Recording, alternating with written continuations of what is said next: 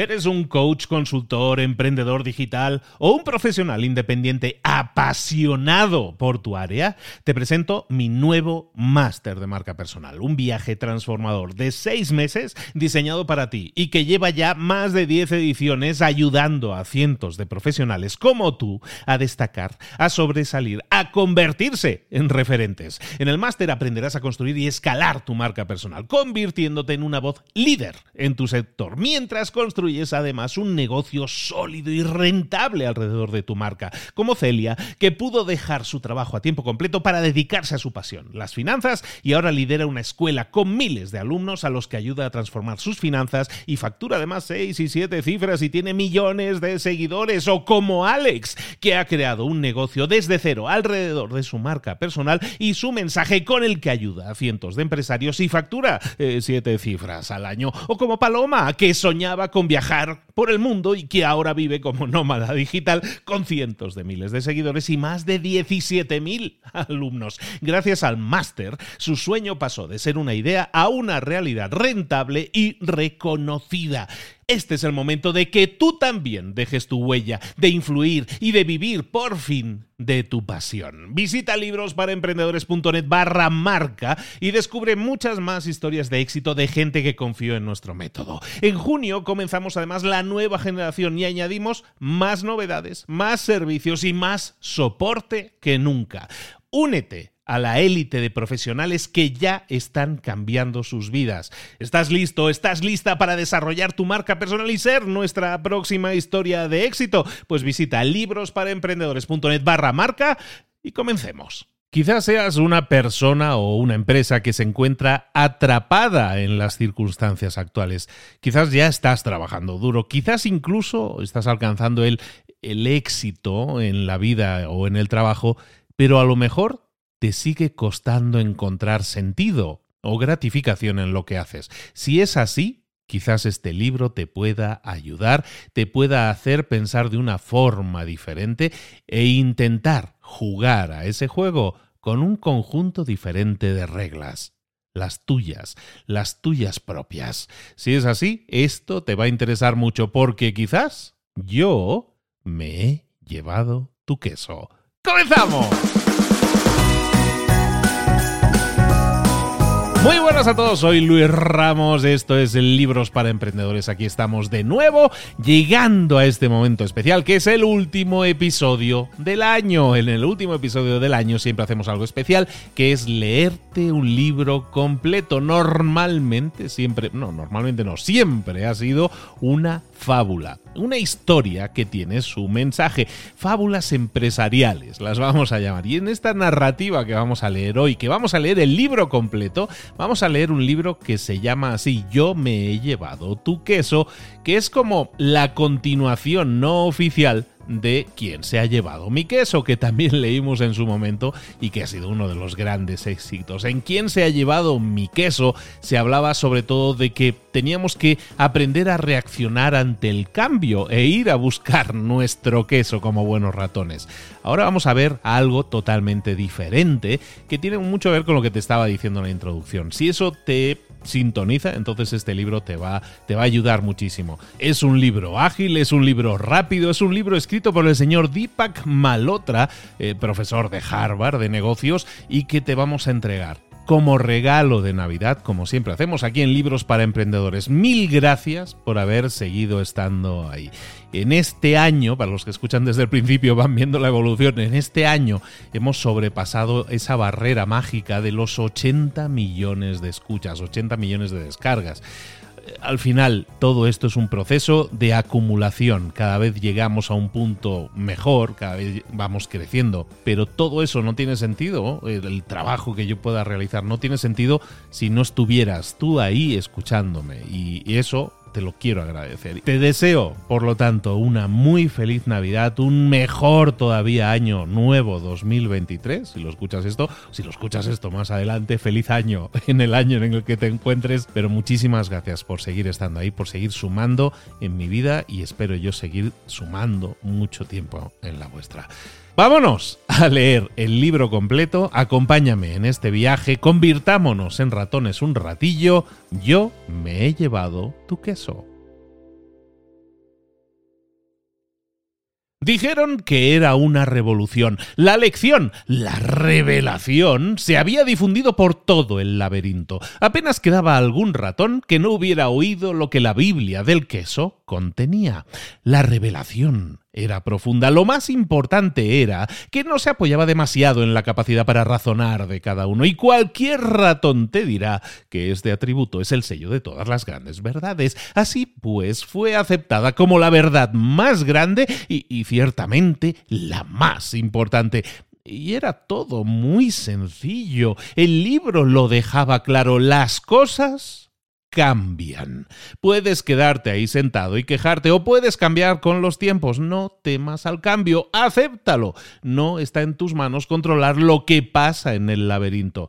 Lo que sí puedes controlar es tu reacción. Con todo, el hecho de que todos los ratones hayan llegado a comprender esta información no significaba que todos fueran capaces de llevarla a la práctica. Algunos lo lograron totalmente, aprendieron que el cambio es inevitable e incontrolable, aceptaron que eran impotentes para controlar el funcionamiento del laberinto, era el destino, dijeron, y prometieron adaptarse.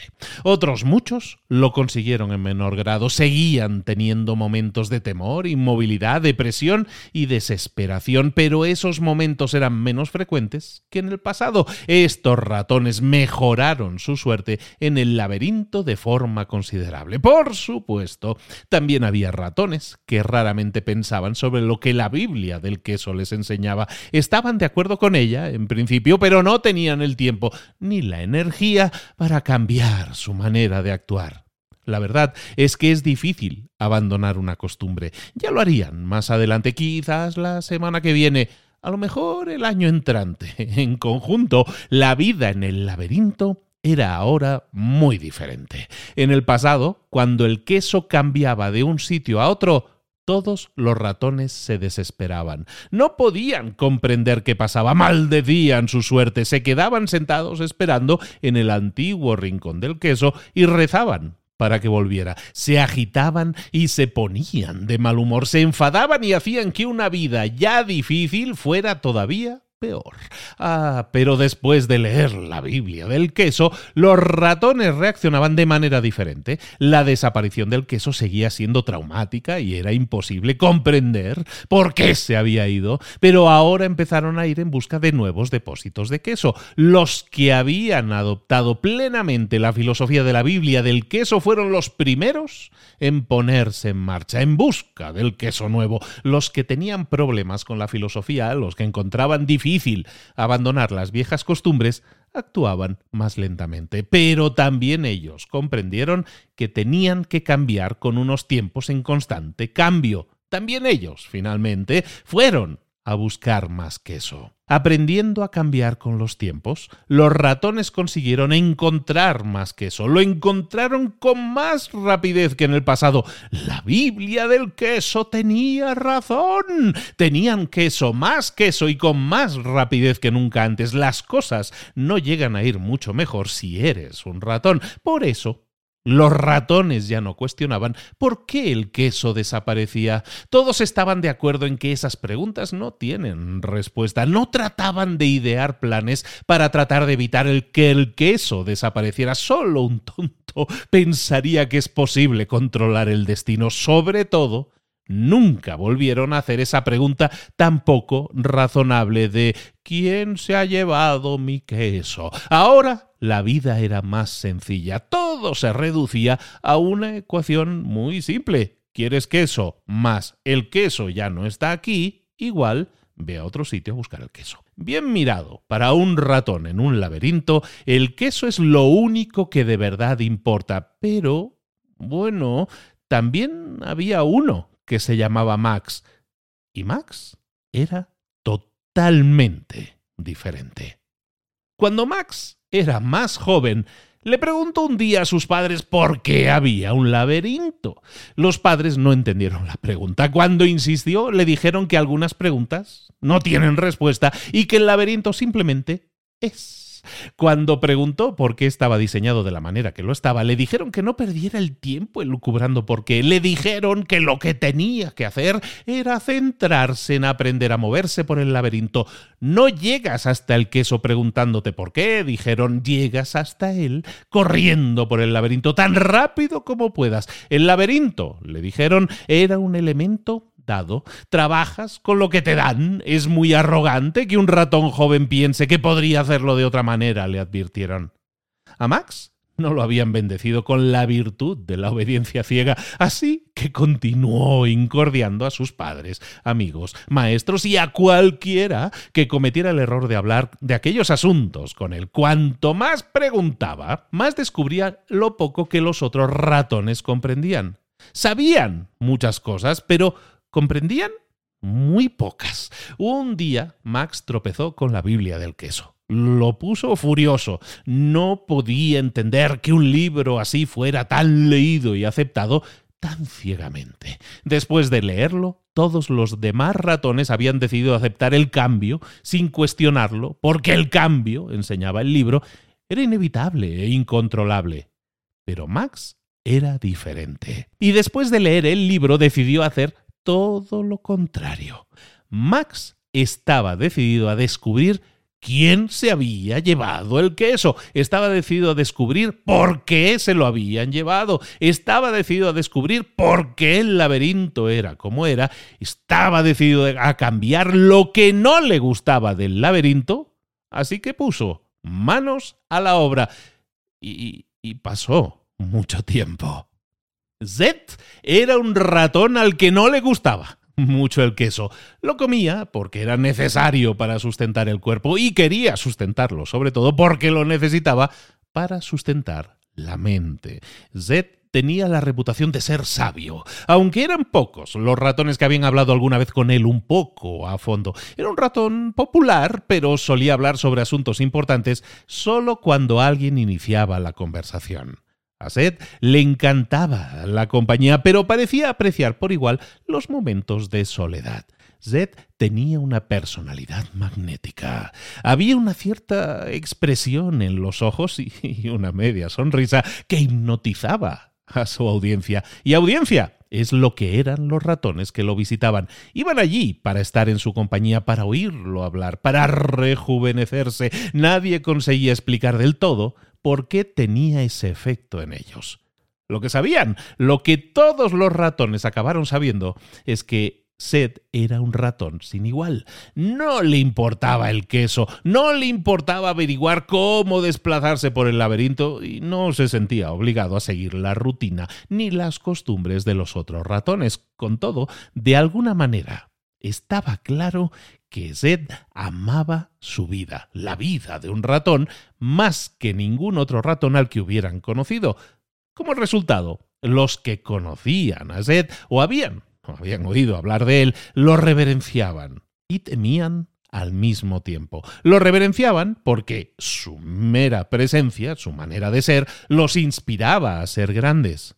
Lo temían porque era la prueba viviente de que alguien que parecía poner en tela de juicio todas las creencias sobre lo que era importante, podía igualmente ser feliz.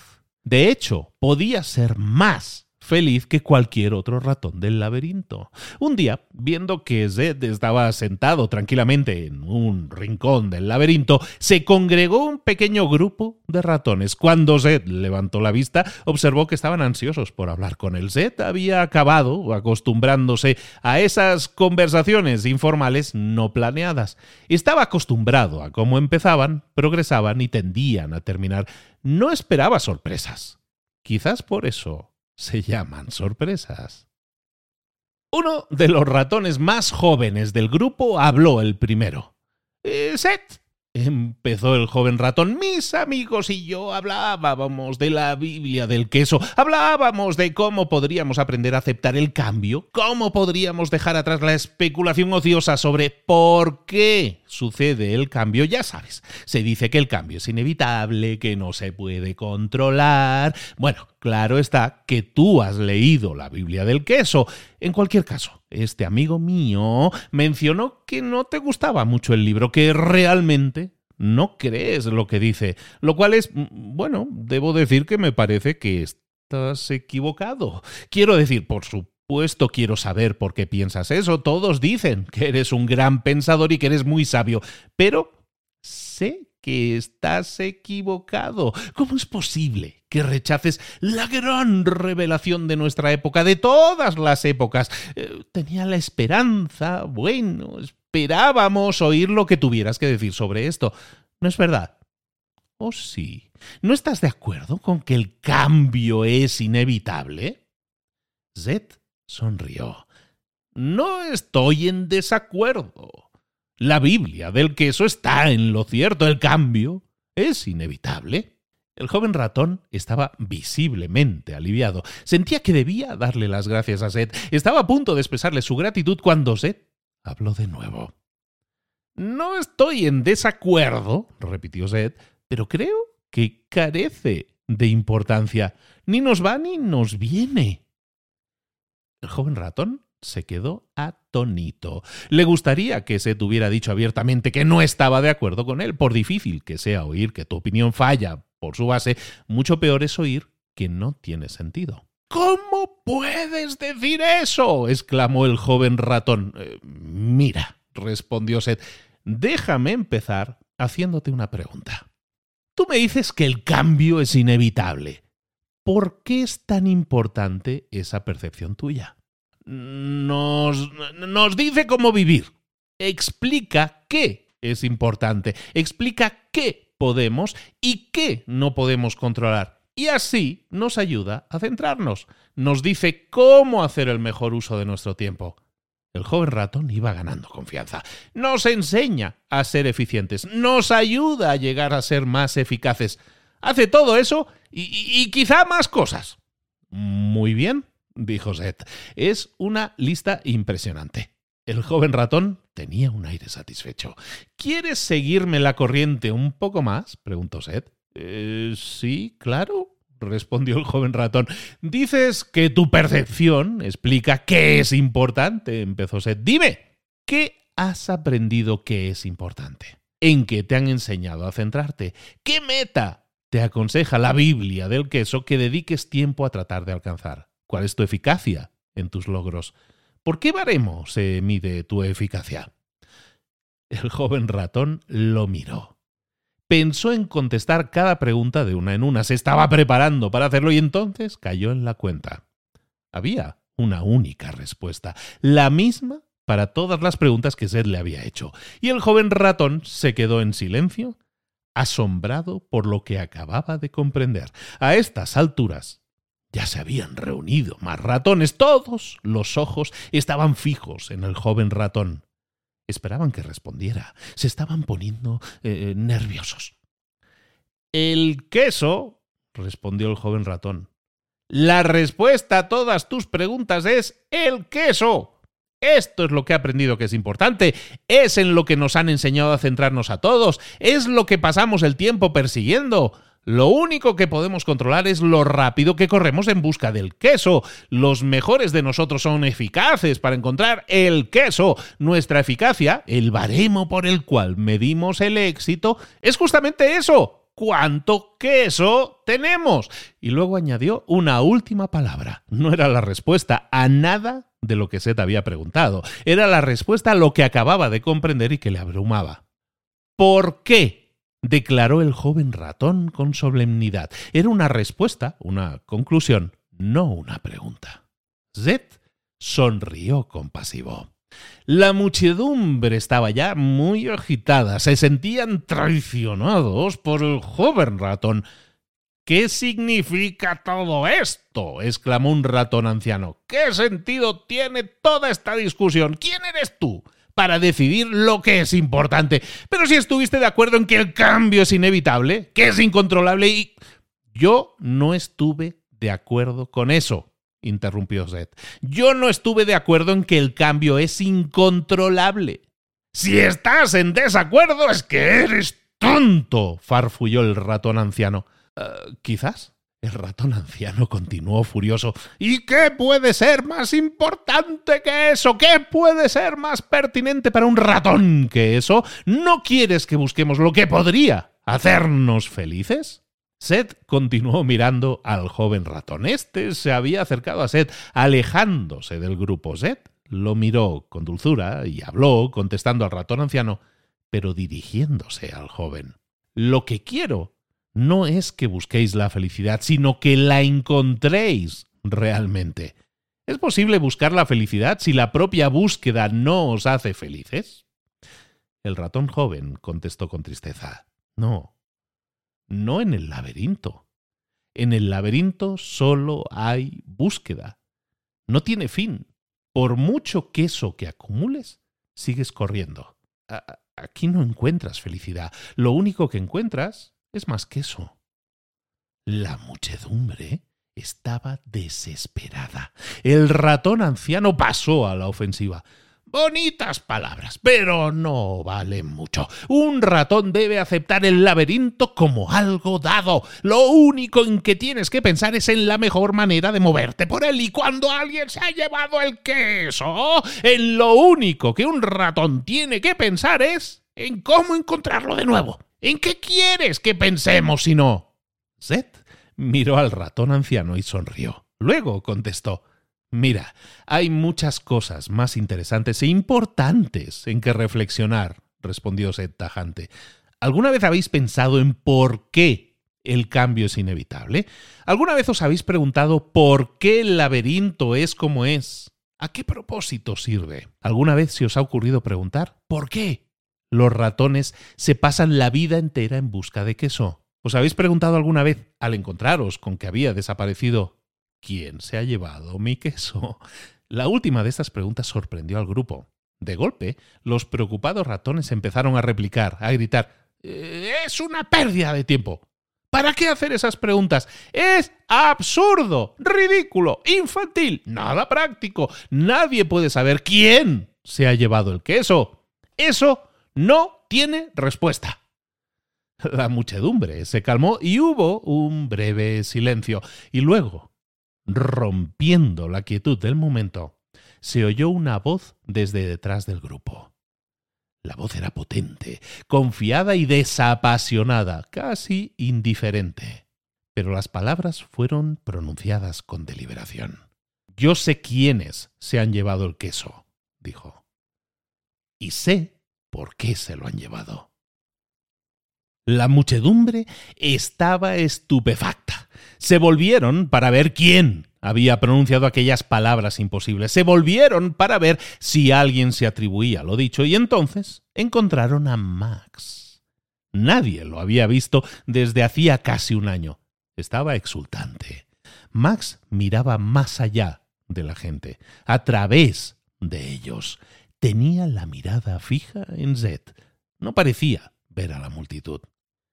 Sé quién se llevó el queso, repitió Max, y te hablaré de ello. Hablaba solo para Zed.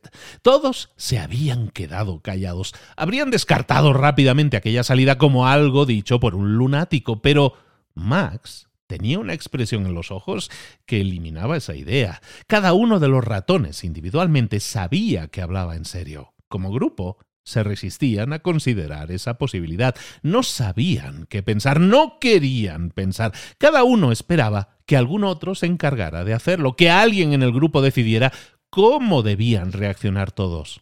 Al final, el ratón anciano soltó una risita burlona. ¡Qué maravillosamente absurdo! No tenemos tiempo para esos cuentos. Aquí estamos hablando de algo serio. Es muy grosero por tu parte interrumpirnos así, ¿no crees? Pues bien, no morderemos el anzuelo de tus tontos comentarios. ¡Vamos! Amigos, esta discusión no nos lleva a ninguna parte. Además, se está haciendo tarde y por lo menos yo tengo cosas mejores que hacer. El ratón anciano había hablado con una elocuencia magnífica, en especial teniendo en cuenta lo inseguro que estaba de sus propias palabras.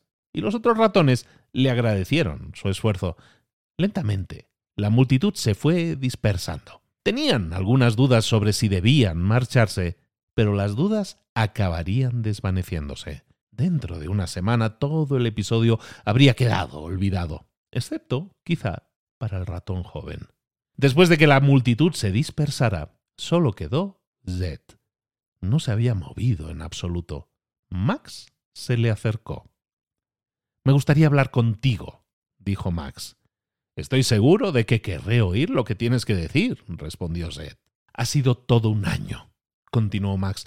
Han pasado muchas cosas. Es mucho lo que he visto, lo que he aprendido y hecho.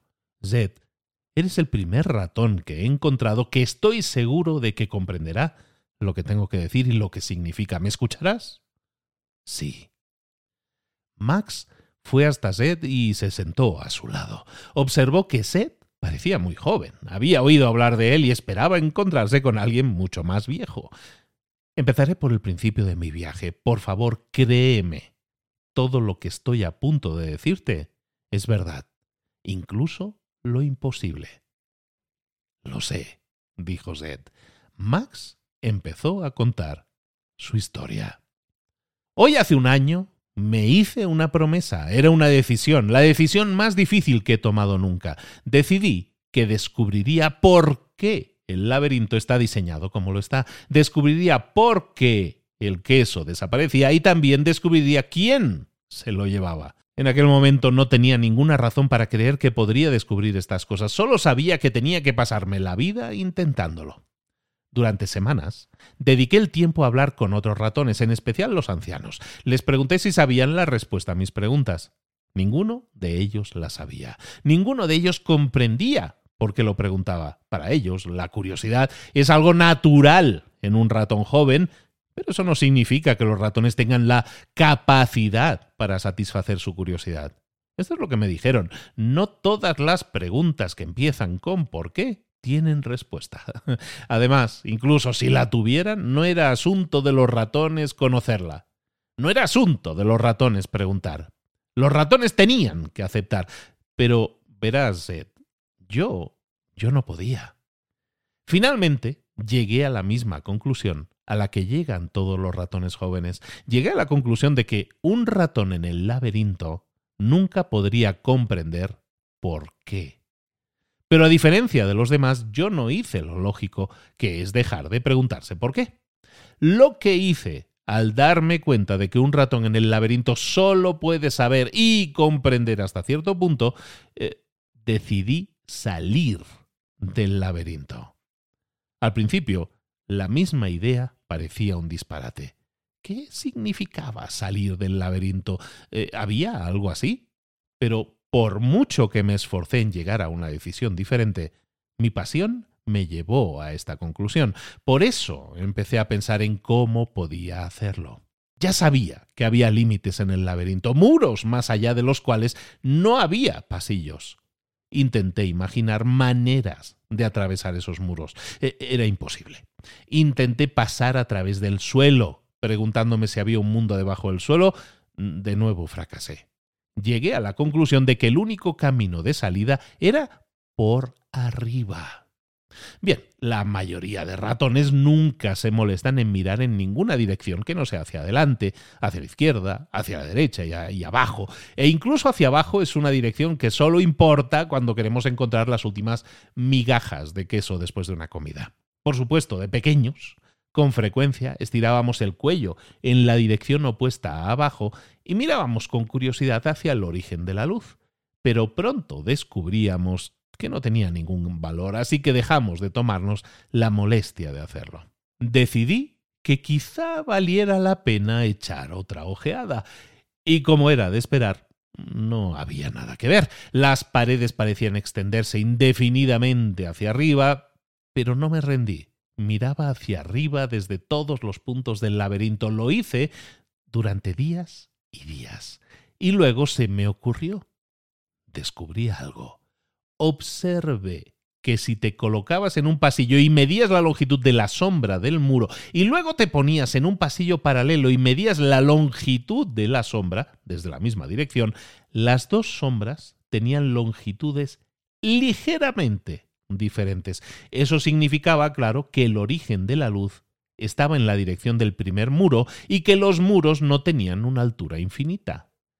No hay nada sorprendente en esto, pero después de reflexionar sobre el problema una serie de días, descubrí que podía calcular los ángulos de entrada de la luz en cada pasillo midiendo la longitud de las sombras, la distancia entre las paredes de los dos pasillos y la distancia entre cualquiera de las dos paredes y otra pared paralela que no tuviera sombra. No es fácil, porque solo hay unos cuantos sitios en el laberinto donde se pueden encontrar tres muros paralelos entre sí y donde su situación sea tal que uno de los muros no produzca ninguna sombra en ninguno de los lados, pero Después, una vez encontrado ese punto, haciendo algunas conjeturas adicionales razonables y calculando los ángulos, pude determinar la altura de los muros. Hice los cálculos y descubrí la altura. Serían necesarios unos cuatro ratones subidos uno encima del otro para alcanzar la parte de arriba. Recluté a otros ratones, pero no tardé en descubrir que los ratones no son lo bastante fuertes para soportar el peso de más de un ratón encima de ellos. Era un problema. Entonces empecé a acumular queso, todo el que pude encontrar. Empecé a amontonarlo en una pila, pero no sirvió de nada, no era lo bastante resistente para aguantar mi peso. Cada vez que trataba de subirme a la parte más alta del montón, acababa hundido, en medio, cubierto de queso. Incluso traté de escalar los muros usando mis garras. Una vez más fracasé. Pero entonces, justo cuando me estaba quedando sin ideas, tuve un encuentro. Fue un encuentro con un ratón singular, distinto a cualquier otro que hubiera conocido nunca. Un ratón que desafiaba toda lógica. Un ratón que quizás era el único capaz de solucionar mi problema. Era un ratón llamado Big. No era su verdadero nombre, pero todos lo llamaban Big. La razón era obvia. Era grande. Sin embargo, no era ni mucho menos el ratón de mayor tamaño del laberinto. No estaba genéticamente predispuesto a ser tan grande como algunos otros ratones, pero era el más fuerte del laberinto. Sin lugar a dudas, era el ratón más fuerte que cualquiera pudiera imaginar. Y era grande porque quería serlo y porque se entrenaba para serlo. Es raro ver a un ratón haciendo ejercicio. Es algo prácticamente inaudito en el laberinto. No hay ninguna razón para hacerlo. Obtener queso casi nunca es una prueba de fuerza. En cualquier caso, Big no comía mucho, mientras que lo normal en un ratón es que se coma cualquier queso y todo el queso que pueda encontrar, Big comía solo lo suficiente para mantener su crecimiento. Con frecuencia, cuando acababa sus comidas, quedaba queso en el suelo. A los demás ratones esto les resultaba extraño. Para ellos una comida solo terminaba cuando ya no quedaba queso que comer. A diferencia de otros, Big ni siquiera iba en busca de comida, nunca tuvo necesidad de hacerlo. Si iba a comer y se encontraba con que se habían llevado el queso, no se preocupaba. Su ejercicio diario entrañaba las suficientes carreras por el laberinto como para que invariablemente tropezara con nuevos montones de queso cada pocas horas. En las raras ocasiones en que no encontraba queso, sencillamente no comía. Sus amigos le preguntaban ¿Por qué no vas a buscar queso hoy? Él respondía con sencillez, ese, ese no es mi juego. Los demás se marchaban sin comprender. ¿Para qué trabajar tanto para hacer músculo? ¿Por qué pasarse tanto tiempo haciendo ejercicio? ¿Para qué molestarse? ¿Con qué propósito lo hacía? A Vic le habían hecho esas preguntas toda su vida. Por lo general no ofrecía una respuesta. Cuando lo hacía era para declarar simplemente yo soy el propósito. Nadie se molestaba en preguntarle qué quería decir. Vic estaba satisfecho, había descubierto lo que le hacía feliz. Y hacía exactamente eso. No le importaba si los demás lo entendían. No importaba si los demás no encontraban la felicidad en lo que él sí. Era su búsqueda. Para otros ratones sería diferente. Y eso, para Vic, eh, estaba bien. Vic no se daba cuenta de que estaba en un laberinto carecía de sentido para él, no le imponía ninguna restricción, tenía muchos amigos y abundante tiempo para pasarlo con ellos. Lo más importante era que su entorno le proporcionaba muchas oportunidades de dedicarse a su pasión, encontrar paz y felicidad. Así que no se molestaba en pensar en el laberinto hasta que, bueno, un día Vi comprendió que algo había cambiado en su vida y se encontró por vez primera pensando en el laberinto. Se dio cuenta de su existencia. Pero a esa historia llegaremos más adelante. Algún tiempo antes de que eso sucediera, Vic conoció a Max. Y ahí es donde estamos, en la historia de Max. Max continuó con su relato.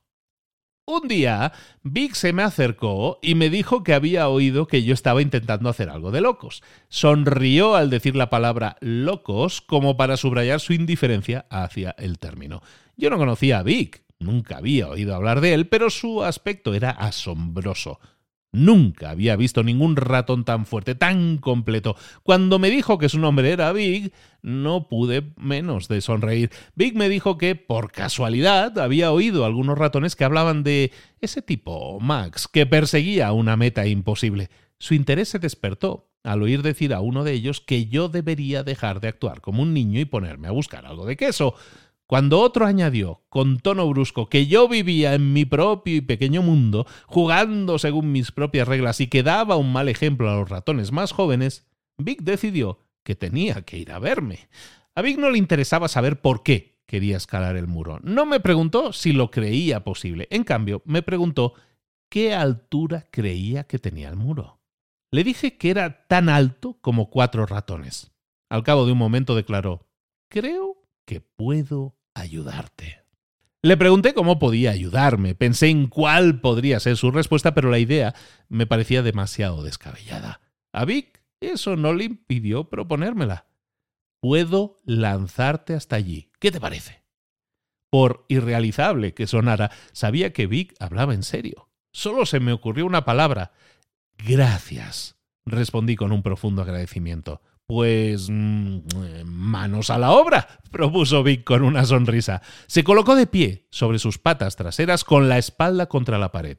Me pidió que corriera hasta él tan rápido como pudiera y que saltara al llegar a él. Hice lo que me pedía. Corrí tan rápido como pude y luego salté. Y en el momento en que alcanzaba la parte más alta de mi salto, noté que Vic me cogía por debajo de las patas traseras y con un poderoso impulso me propulsó hacia arriba.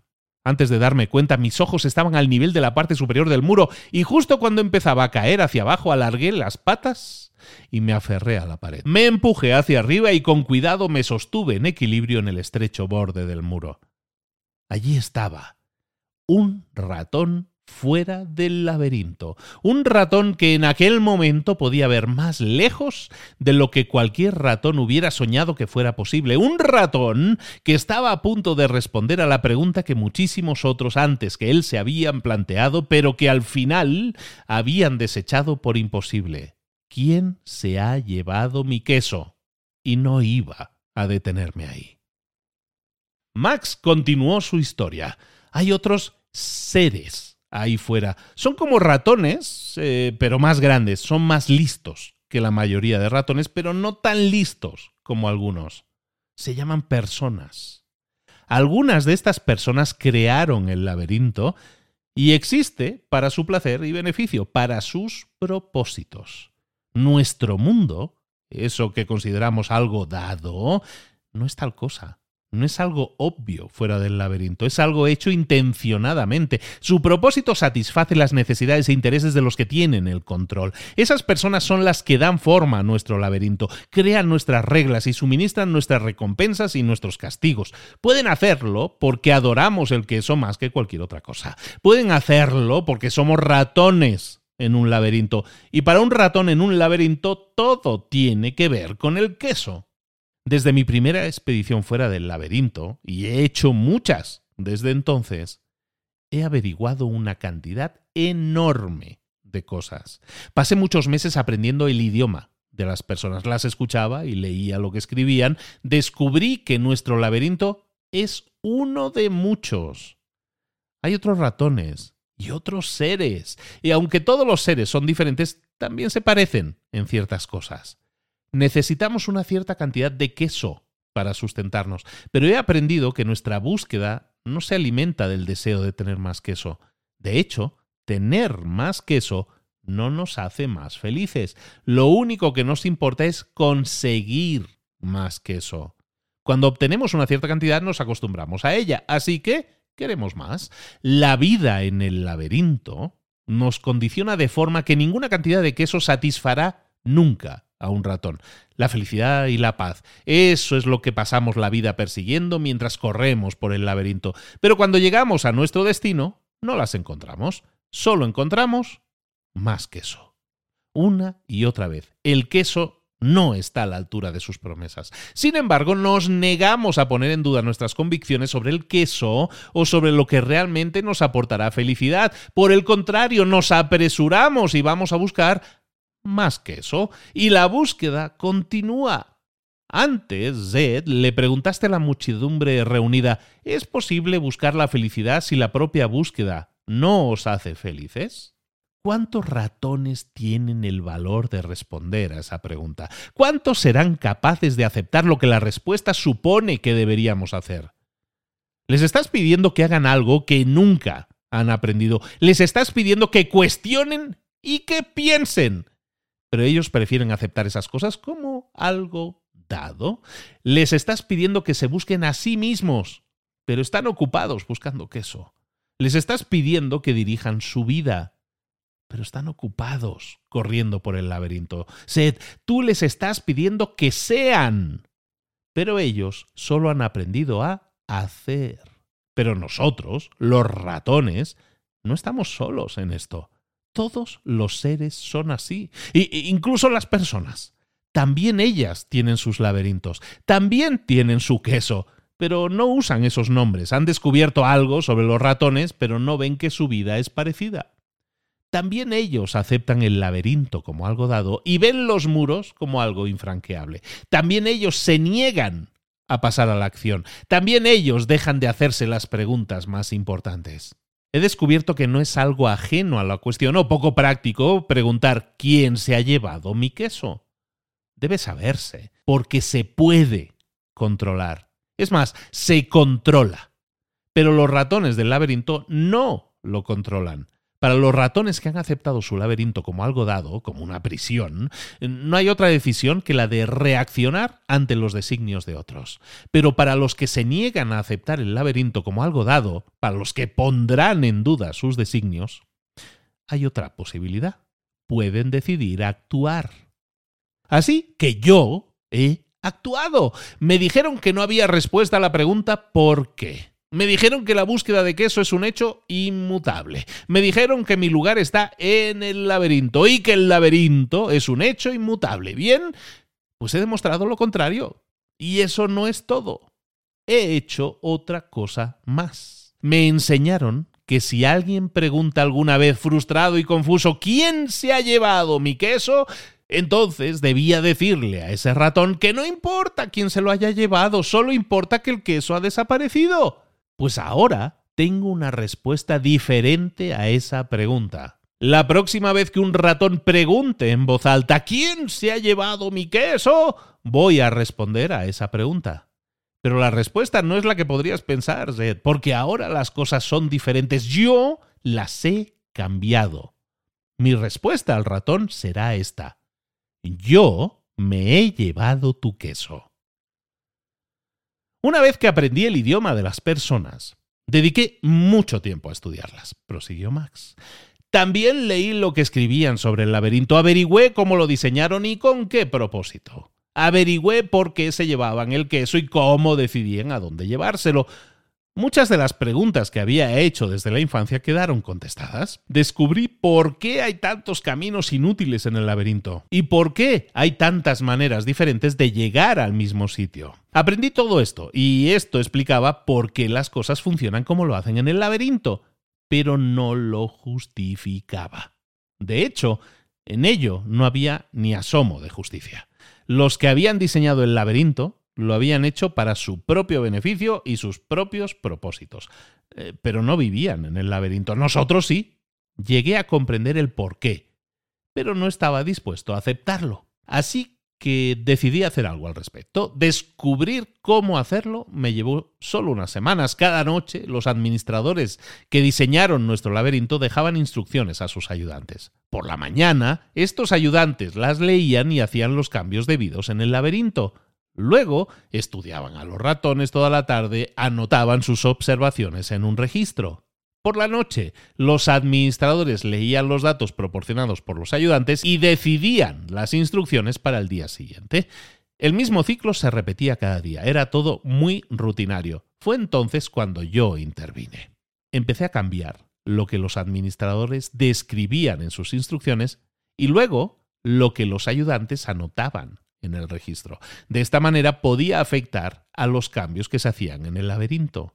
Empecé despacio. Al principio solo hacía cambios pequeños, movía una pared cada vez, normalmente en un pasillo remoto del laberinto. Con el tiempo me volví más atrevido. Rediseñé el laberinto casi por completo. Ahora es más eficiente y su diseño más estimulador. Hay más que eso, aunque no siempre es más fácil encontrarlo. ¿Por qué lo hacía? ¿Cuál era mi propósito? Ayudar a los ratones a ver el laberinto tal como es darles más tiempo para evaluar los caminos que siguen, alentarlos a pensar, motivarlos para descubrir de qué depende realmente su felicidad, animarlos a descubrir sus propios propósitos.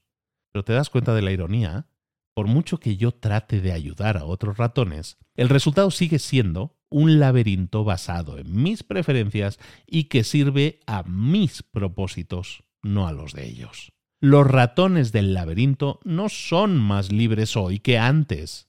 El nuevo laberinto es mejor que el viejo, pero los ratones siguen sujetos a las reglas de otros. Pero esto no tiene por qué ser así. Si un solo ratón decidiera por sí mismo que no iba a ir ciegamente tras el queso, sería libre. Yo no tendría ningún control sobre él. Mis reglas no le afectarían. Si un solo ratón decidiera, como hice yo meses atrás, abandonar el laberinto, sería libre. Si un solo ratón proclamara, como tú has hecho antes, que hay cosas más interesantes e importantes en las que pensar que el queso, sería libre. Dile todo esto a un ratón del laberinto. ¿Cómo supones que reaccionará? Si cree que nadie puede alcanzar la grandeza, te dará las gracias por enseñarle que es posible. No obstante, también hay ratones que esperan que la grandeza no sea alcanzable, porque esto es lo único que les ayuda a justificar su ciega manera de actuar. Dile a un ratón así que la grandeza es posible y te odiará por decírselo. Creo que el hambre de inspiración es mayor que el hambre de queso. Pero incluso si me equivoco, no puedo permitir un laberinto que enseñe a los ratones que son pequeños y que no tienen ninguna importancia. No puedo permitir un laberinto que enseñe a los ratones que hay nobleza o sabiduría en la debilidad y el sufrimiento. No puedo permitir un laberinto que convierte la búsqueda de queso en algo dado. No puedo permitir un laberinto que le dice a un ratón joven que no puede llegar al conocimiento ni alcanzar el éxito. Yo era un ratón joven en un laberinto exactamente igual a este y no lo permitiré. Y esa es mi búsqueda. Eres el primer ratón con quien comparto esto, porque sé que me comprenderás. Y la razón de que yo lo sepa es sencilla. Cambié el queso de sitio para todo tipo de ratones del laberinto e influí en ellos. Al mover su queso, cambié su manera de pensar, lo que sentían, en qué dirección se desplazaban y lo que creían. También moví tu queso, Zed. Muchas veces. Y a ti, sencillamente, no te importó.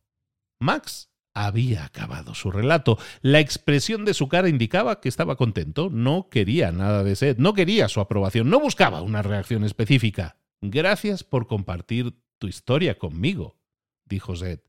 El tuyo es un viaje extraordinario de verdad. Eres un ratón sin igual. Ya había oscurecido. Sigamos hablando mañana, propuso Zed. Se está haciendo tarde. ¿Quieres reunirte conmigo aquí por la mañana? Sí, replicó Max. Max suponía que Seth se levantaría y se marcharía por el pasillo, pero Seth se volvió hacia el rincón y empezó a caminar directamente hacia la pared. Max lo miró, confuso. Era un callejón sin salida. ¿Es que Zed pensaba quedarse allí en el rincón a pasar la noche? ¿Se habría desorientado? Zed siguió caminando. Faltaba quizás solo un momento para que Seth se diera de cabeza contra la pared cuando Max abrió la boca para gritarle una advertencia ¡Para! Y entonces vio cómo sucedía. Ante sus propios ojos, vio cómo Seth atravesaba la pared.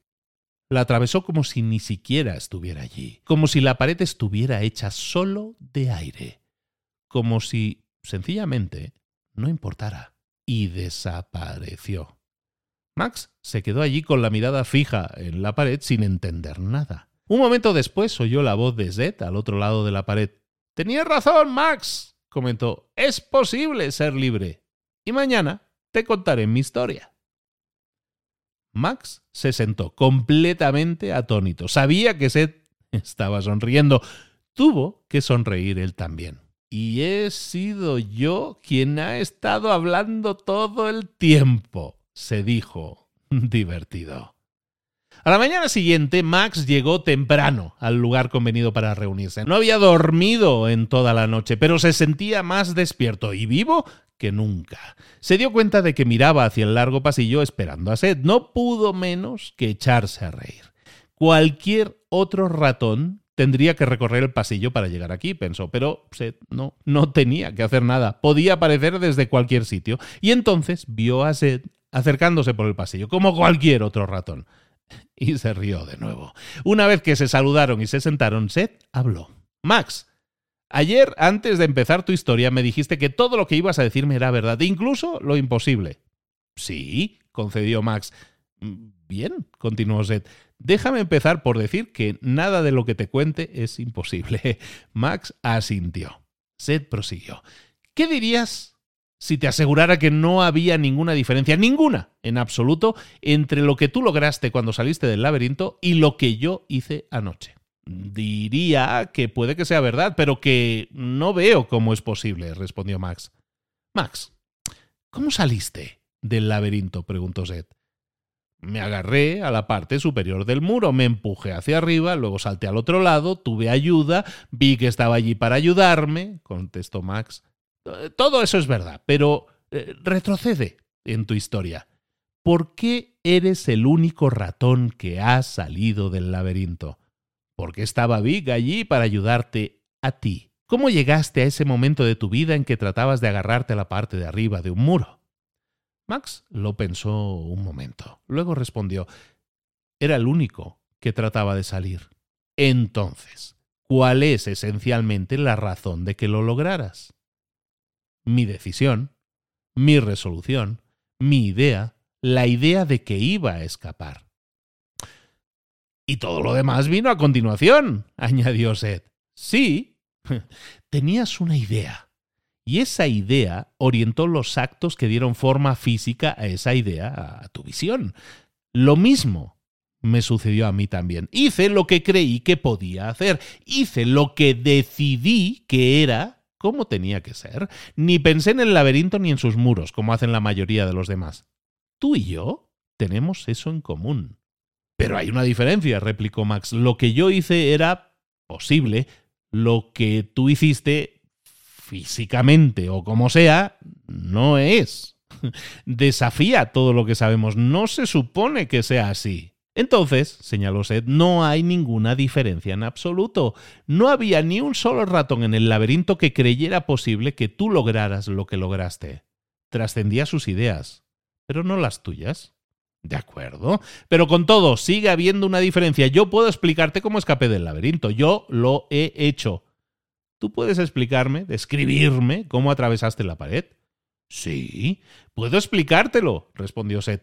Todo lo que pasa, todo lo que hacemos, es el producto de nuestros pensamientos. Considera las búsquedas físicas. Si queremos alcanzar un trozo de queso, nuestros pensamientos le dicen a nuestro cuerpo que se mueva hacia el queso. Aunque la mente y el cuerpo no están conectados físicamente, el cuerpo reacciona porque la mente insiste en que es posible mover el cuerpo de una manera específica y coherente. Mira un ratón recién nacido y verás que esa convicción no es algo con lo que nacemos, sino algo que cultivamos por medio de una práctica y una reflexión sostenidas. Lo mismo sucede con nuestras demás búsquedas, las que no son físicas. Si nos centramos en solucionar un problema, no hay conexión física entre la intención de alcanzar este objetivo, el esfuerzo mental que sigue y la solución final. Lo que nos permite ir del problema al análisis y a la solución es la insistencia de la mente. Esto es lo que es preciso comprender, de lo que debemos darnos cuenta. Esta es la explicación para todo. No hay ninguna conectividad física en ningún sitio y todo se deriva de la insistencia de la mente. Max lo miraba atentamente, sopesando las palabras. Seth continuó.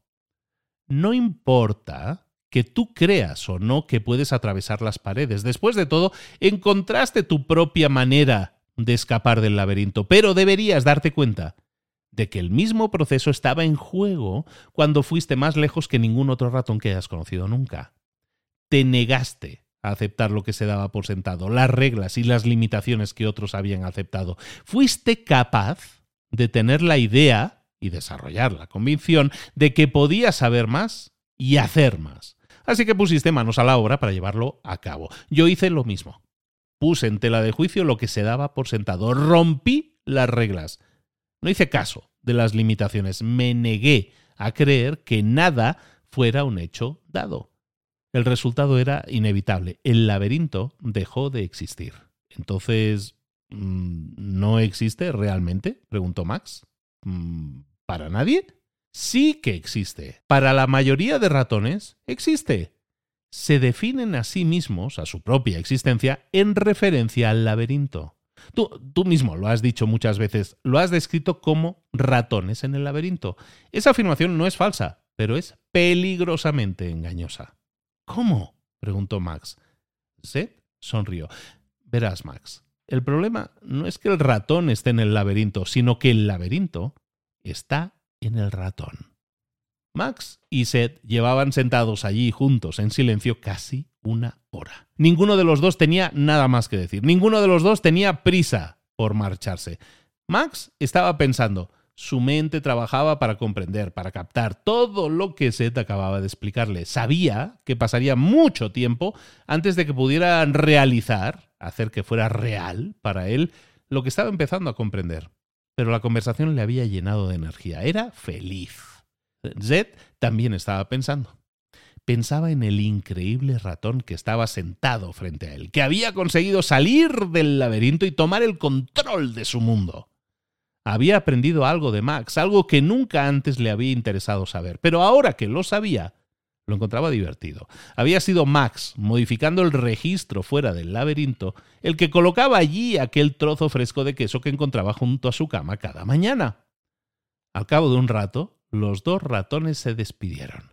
Se volverían a encontrar, como amigos. Cada uno seguiría su propio camino, pero se sentirían reforzados por su conocimiento del otro, por saber que en algún lugar del laberinto o fuera de él había un ratón distinto a los demás.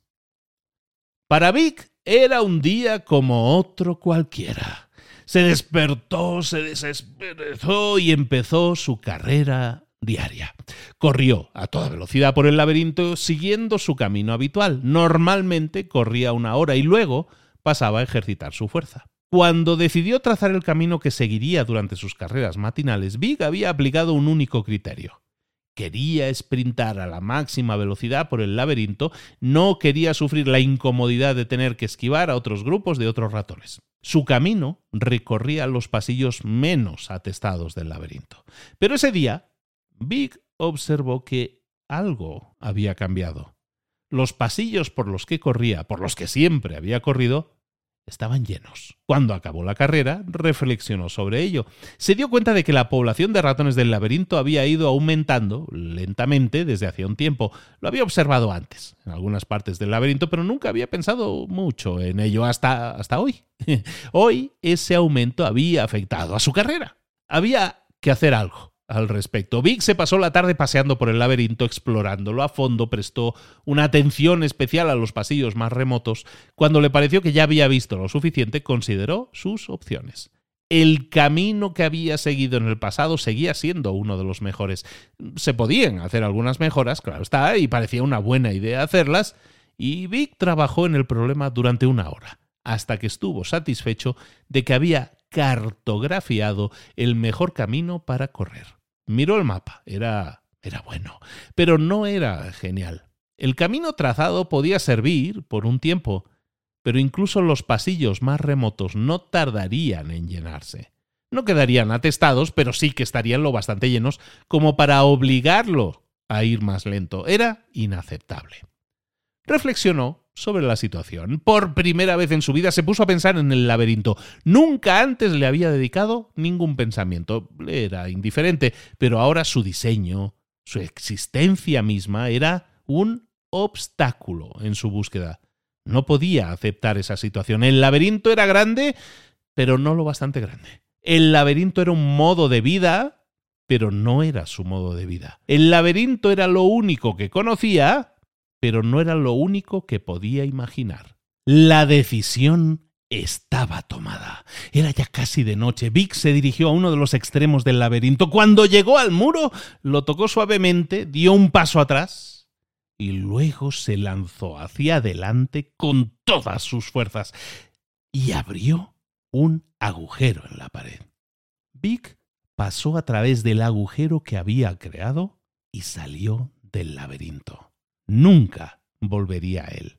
El laberinto, una vez más, carecía de importancia. Algunas búsquedas son, sencillamente, demasiado importantes.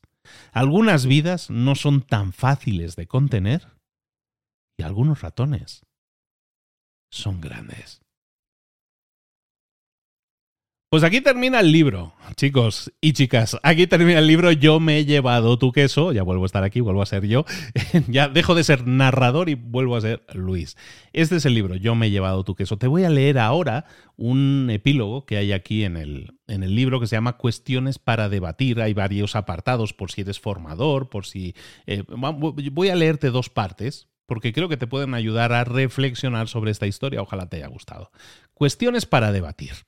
Leo, ¿eh? estoy leyendo directamente. Espero que hayáis disfrutado de la historia y que os inspire a reconsiderar algunas de las cosas que suelen darse por sentadas en vuestro ambiente. Es posible que algunos de vosotros tengáis ganas de compartir pensamientos y reacciones con amigos o con miembros de un club de lectura. Es posible que otros veáis en el libro una herramienta para estructurar debates y análisis con los miembros de una organización. Esta sección está pensada para ayudar a fomentar una reflexión y un debate continuados. Estoy convencido de que cada lector extrae naturalmente, de un libro lo que es más importante para él o para ella. Las preguntas planteadas a continuación no están pensadas para guiar o estructurar tu debate, sino para poner las cosas en marcha. No dudéis en empezar con cualquier pregunta, saltar de una a otra, sin tener en cuenta el orden en que aparecen o en dejar totalmente de lado las listas. La primera lista de preguntas es para los que deseen dedicarse a una reflexión personal. Como nos diría Max, Zed y Big, la reflexión personal es el aspecto más importante del crecimiento y el aprendizaje. Sin embargo, también puede ser útil saber cómo otros interpretan la historia y qué conocimientos extraen de ella. Quizá se han centrado en algo que vosotros habéis podido pasar por alto. Tal vez, tal vez vosotros habéis descifrado una cierta lección que también a ellos les sería beneficioso considerar. Tanto si estáis con un grupo de amigos, en una sala de conferencias con compañeros de trabajo eh, o en un aula con compañeros de estudios, es posible que debatir sobre las aventuras de Max, Vic y Zed os permita definir y refinar vuestras propias ideas. Poner en tela de juicio la interpretación que cada uno da a un episodio puede llevar a nuevas conclusiones a las que no haya llegado nadie por sí mismo. Oír qué lecciones extrae cada quien puede, asimismo, alentar una mayor apreciación de la variedad de perspectivas, problemas y soluciones que han encontrado diferentes personas en su vida. Preguntas para la reflexión individual. 1. Describe los rasgos fundamentales de Max, Big y Z.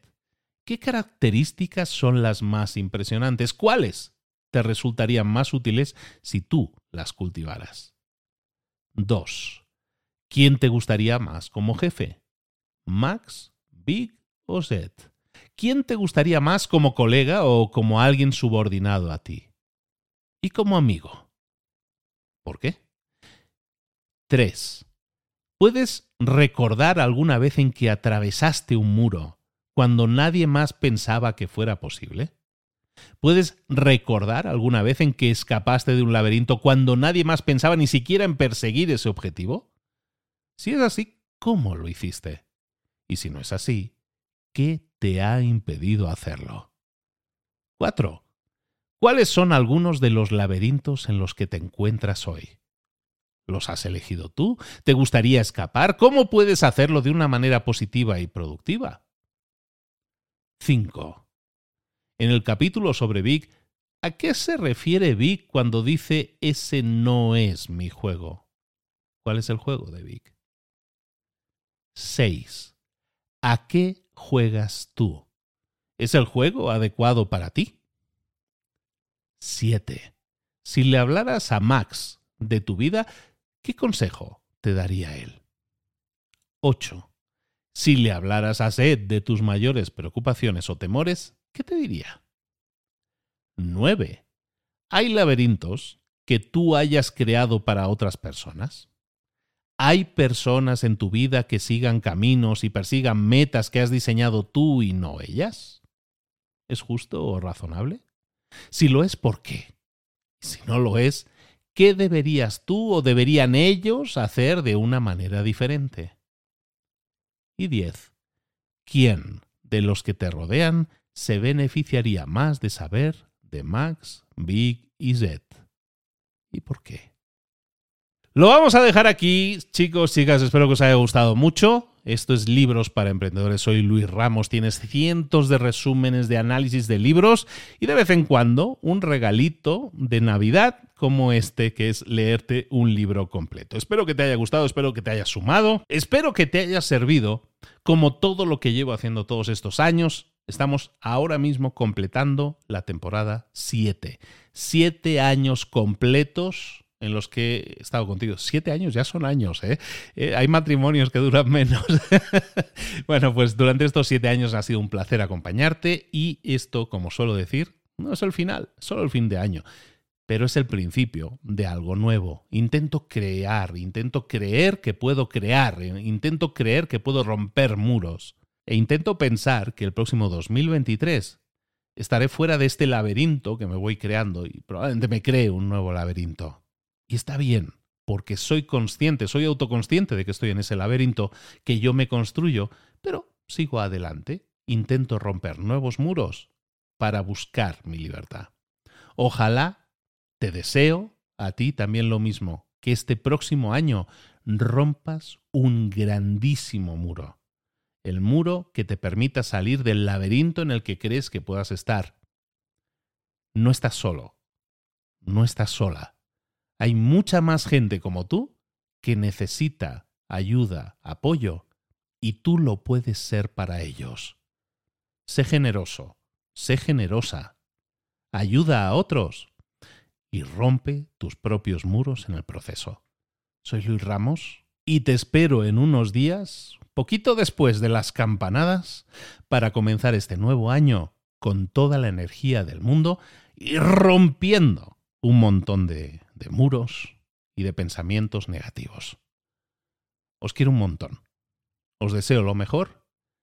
Felices fiestas, feliz Navidad, próspero año nuevo.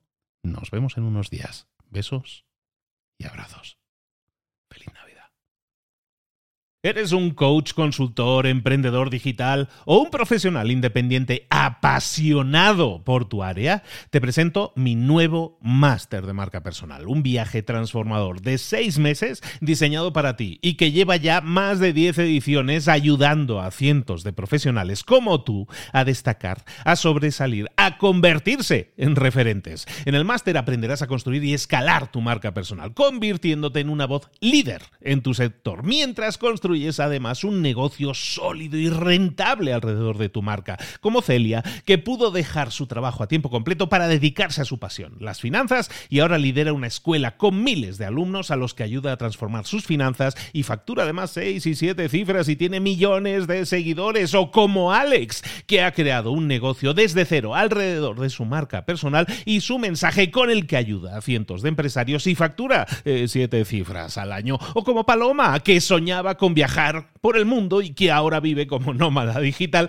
con cientos de miles de seguidores y más de 17.000 alumnos. Gracias al máster, su sueño pasó de ser una idea a una realidad rentable y reconocida. Este es el momento de que tú también dejes tu huella, de influir y de vivir por fin de tu pasión. Visita librosparaemprendedores.net barra marca y descubre muchas más historias de éxito de gente que confió en nuestro método. En junio comenzamos además la nueva generación y añadimos más novedades, más servicios y más soporte que nunca. Únete a la élite de profesionales que ya están cambiando sus vidas. ¿Estás listo? ¿Estás lista para desarrollar tu marca personal y ser nuestra próxima historia de éxito? Pues visita librosparaemprendedores.net barra marca y comencemos.